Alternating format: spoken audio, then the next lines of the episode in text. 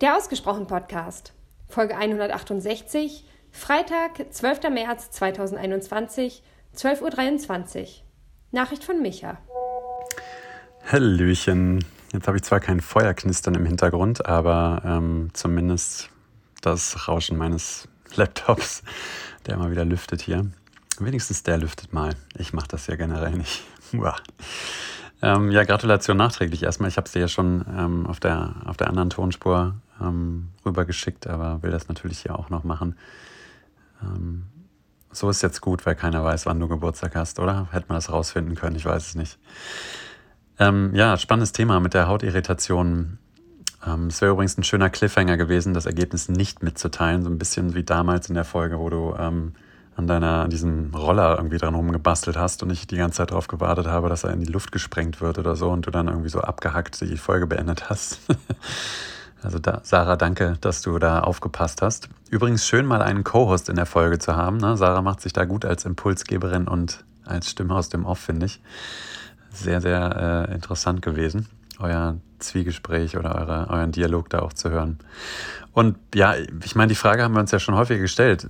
Na, was ist denn das Maß der Dinge, wie Sarah so schön gesagt hat? Soll ich dann am Ende Emotionen ausleben, mich da vielleicht sogar reinsteigern oder damit die Emotionen vergrößern und die Geschichte nähren, aus der die Emotion vielleicht entstanden ist oder, oder die, ja, die, die Erwartung oder die, die nicht Hoffnung, sondern das Gegenteil, äh, Befürchtung.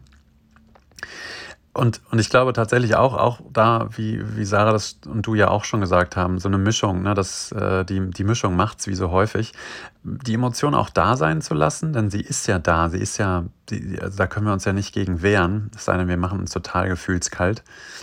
Aber ähm, sie ist ja da und, und was ich wichtig finde, ist auch zu überlegen, inwieweit die Emotion den Lösungsprozess auch unterstützen kann. Ne? Also wir wissen ja alle, dass bei Trauer oder so, wenn man dann mal weint, dass es dann danach auch gut ähm, tut.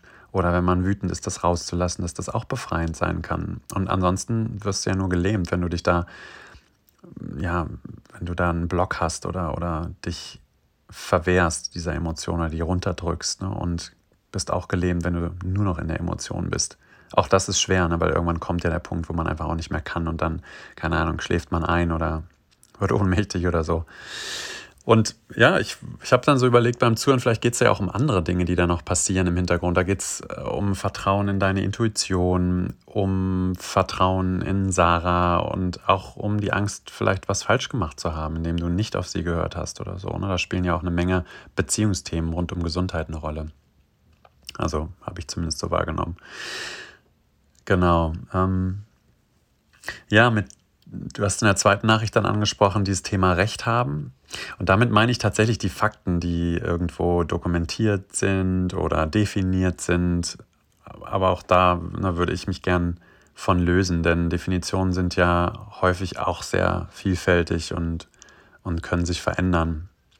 Na, helfen vielleicht aber manchmal auch gar nicht in Verbundenheit zu kommen. Manchmal geht es ja auch gar nicht darum, oder häufig geht es ja auch gar nicht darum, Recht zu haben, sondern wirklich meiner Meinung nach zumindest ja, in Verbindung zu kommen mit der Person, die einem gegenüber ist, vielleicht was Gemeinsames zu erarbeiten, ähm, ja, was zu schaffen, zu kreieren.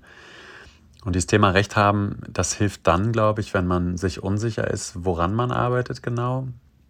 Und bei dem Beispiel, was du gesagt hast, ne, wenn da einfach ein Fakt ist, dann, ähm, dann, ja, dann ist das vielleicht Recht. Ich habe gerade so überlegt, hm, Recht ist das nicht sowas, was auch wie niedergeschrieben ist in Gesetzbüchern und dann kann man eigentlich nur sagen, du hast Recht. Im Sinne von, wenn man da jetzt jemanden anklagen würde, dann würde herausgefunden werden, wer, wie ist der Tatbestand und wie ist der Sach, äh, die Sachlage und dann könnte man Recht sprechen. Ich weiß gar nicht, irgendwie auch schon so ein ziemlich altertümlicher Begriff, finde ich. Und das mit ähm, ja, Zustimmung äußern oder ja, das, das finde ich auch charmanter. Ja, spannend, habe ich noch nie so drüber nachgedacht. Wahrscheinlich sowas total Altertümliches. Ja, und dann hast du noch diesen, diesen Punkt angesprochen, äh, vertrau dir einfach selbst, du weißt schon, was dir gut tut. Da habe ich eine slightly andere Meinung. Und zwar glaube ich tatsächlich, nee, ich maße mir mal an, dass manche Menschen sich eben nicht gesund verhalten und wissen, was ihnen gut tut. Und ihrem Körper und ihrem Geist wirklich auch Schlimmes antun.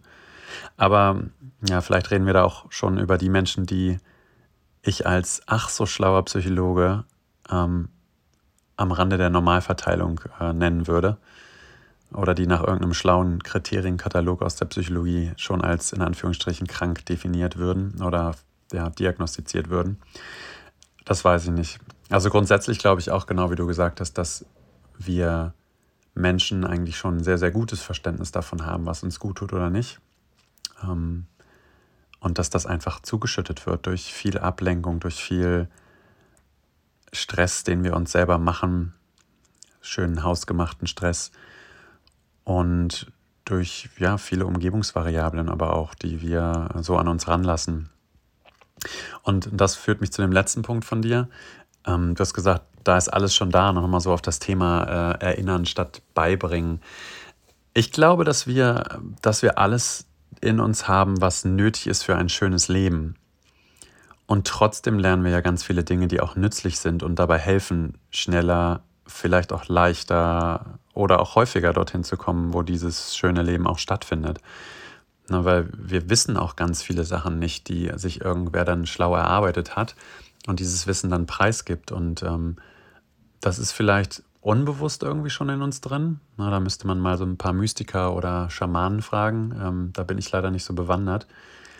Aber dass da ganz vieles schon auch ja, in uns drin ist, was, wenn man es dann nochmal erinnert bekommt, ja auch keine Rocket Science ist. Und ich finde diesen Gedanken immer attraktiver und, und, schöner und charmanter zu sagen, ja, ich erinnere euch ja nur an Sachen, die ihr eigentlich schon wisst, weil das nimmt auch so ein bisschen den Druck. Ich habe manchmal in Seminaren so das Gefühl, dass da schon noch Leute sitzen, die dann sagen, ja gut, das war jetzt nichts Neues. Und ich versuche mich dann immer zu rechtfertigen und zu sagen, ja, aber dieser Aspekt oder so, ne, der war ja neu, der ist ja wissenschaftlich erst rausgekommen. Aber dann vielleicht auch zu sagen, ja klar, das ist ja eine Sache, die ihr vielleicht schon wisst, aber wer weiß, vielleicht ist ja trotzdem sehr wertvoll, nochmal sich dran zu erinnern und nochmal ein bisschen Schippe draufzulegen, die Sachen auch umzusetzen, die wir alle schon wissen. Es ist ja letzten Endes fast nie ein Wissensproblem, sondern eher so ein Umsetzungsproblem. Horrido.